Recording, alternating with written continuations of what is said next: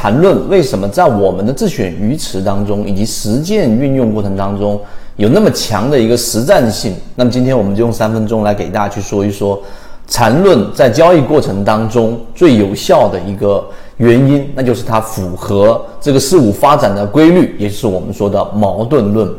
矛盾论大家应该都有去读过，没有读过的值得认认真真去读一读。这是一一篇我们认为对于我们的这个哲学思想非常重要的，而且非常具有启发性，而且具有实战性的一个意义。那什么是矛盾论呢？那大家自己去网上查一查。那在交易过程当中，我们实际上缠论所涉及的方方面面都完全符合所有事物发展的一些规律。例如说啊，我们说到实战。首先，矛盾处于事物发展的每一个阶段，从初始到发展过程到这个最终结束。如果没有矛盾，就没有一切事物啊，就连发展都不存在。交易过程当中的矛盾是什么？多与空，也就是多方，就是我们持有个股的或即将持有去买筹码的这些资金，他们称为我们说的多头。而空方就是我们说已经持有筹码，想要把筹码给卖掉，对吧？一些机构、一些大资金、一些前面哪有这些筹码的散户等等，这一部分人就充当了空方。当然，由于我们 A 股市场没有办法去做空，所以呢，啊，在 A 股市场当中做空的这一方力量就理解为你持有筹码即将待售的这一部分看空市场的人。那他们之间是不是存在着这一个很强烈的矛盾呢？当然是存在的，因为双方都在去寻找着到底我要不要买，我到底要不要卖这一个方向。所以矛盾是具有第一个特点普遍性。第二个，那既然有矛盾，在事物发展的过程当中，这个矛盾到底会不会处于一个平衡呢？这就是我们在给大家去用到缠论当中第二个核心。就是我们所说的背驰，哎，你想想什么是背驰啊？背驰定义我们在《择期缠论》里面讲的非常详细了，有图、有文、有视频，我就不重复去说了。简单的意思就是，当一个个股股价在下跌的过程当中，但是它的量能却在衰竭，它的 MACD 柱体却在面积减少，那这个过程当中就形成了我们所说的底背驰啊，这就是我们的第一类型、第二类型、第三类型买点的一个基础。那你想一想。这个过程是什么？这个就是我们说这一个矛盾论里面有提到，矛盾里面既有普遍性，也具有其特殊性。特殊性就是我们说的股性。任何一个事物，它既有它同一的地方，就是大家都普遍具有一样的共性啊，这是其一。其二，就它还具有它的特殊性。不同的矛盾，它会对个股也好，对事物也好，它的发展会产生不同的属性，我们就可以把它定义为股性。啊，这是第二个话题。今天我不深入讲这里。第三个就是矛盾在过程当中具有同一性啊，大家可以自己做笔记。所谓的同一性有两个层面的理解。第一个同一性是指在整个一定的条件之下啊，矛盾的双方他们会处于一个系统当中，甚至处于一个相对稳定的状态。那在经济学里面，它有一个术语叫做均衡啊，均衡啊，大家也知道。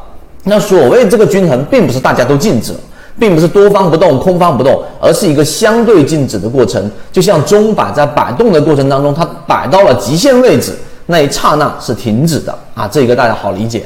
这是第一个，他们在一定条件之下会处于一个系统当中，但是同一性的第二层理解，就他们在一定条件之下会互为转换。也就多方力量这会是强的，然后它会转换成空方力量，空方力量强的，它会在一定条件之下转换为成多方力量。这一个过程当中跟钟摆是一样的，所以我说所有的事物，只要你在哲学层面理解了，才能把在技术层面上去真正的使用好。好，现在我们回归到实战，对吧？那在实战过程当中呢，同样的道理，我们的金鱼报五啊，通威现在近期又出现了一个非常快速的拔高，这一个光伏行业的。另外一个金鱼报二，我们说的这个弗莱特也出现了百分之五十以上的上涨，而持续的时间仅仅是从三月份到现在三个月左右，三个月不到的一个时间当中。所以为什么他们会有那么强的一个爆发呢？主要的原因是在于我们的筛选模型。因为我们说，你要认识，你要充分的利用好矛盾，实际上转换成我们交易的语言，就是我们要充分的利用好事物在转换过程当中的节点，你就必须得要去理解矛盾双方的方方面面。而这里所提到的方方面面，就是我们在圈子给大家去罗列的多维思维的这样的一个多元思维的这一个理论，那就是查理芒格所提到的思维格栅。你不仅仅要理解它的基本面，它是来自于光伏行业，光伏的装机量在二零二零年，在二零二一年都是会呈现一波上涨，而且是确定性的上涨的。所以光伏行业我们看得懂。其二，他们是光伏行业分支行这一个当中的龙头，所以价值层面上，他们也是被严重低估的。我们说的落难笑话。那其三，在我们技术分析层面，他们在近期一到三个月内又出现过蓝色的群体超跌，就是我们说的恐慌性的这一种筹码已经下来了。所以，无论在价值面还是在技术面上，它都是属于我们说的低估的，是是属于这一种我们说啊安全系数确定性比较高的啊。这就是我们简单给大家去罗列我们的筛选模型。所以矛盾它的这个同一性的第二点，它在一定条件之下会进行转换。好，关键来了，到底这个一定条件是指什么？如果在这个地方上你不去深入的去给它非常明确的标准化去描述这个环境，描述这个条件，那么实际上它就还是我们说的形而上学，它仅仅就是对于你的在哲学层面上有启发，在实战上没有这一个帮助。而我们圈子恰恰就是最具有实战意义的。这个一定条件是什么？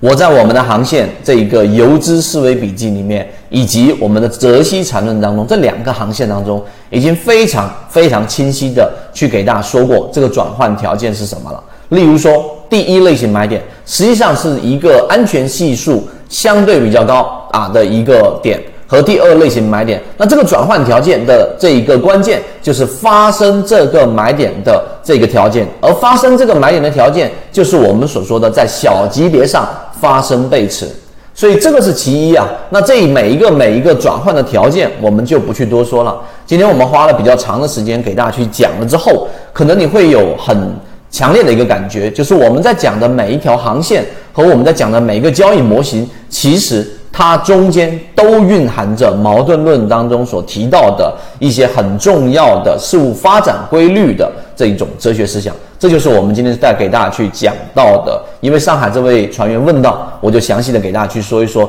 在我们所提到的所有交易模块以及整个交易系统当中的矛盾论角度的理解。后面我们还会有更深入的解。这里给大家讲的只是交易系统当中的精华部分。参与到系统性进化里面，我们会有完整版的视频和图文资料给大家去学习，并且会有实战营辅助大家去理解。如果你也想在股市当中搭建一套完整的交易系统，长期盈利，可以直接添加上我的微信号 ykk 二五六，进入到实战圈子，和你一起终身进化。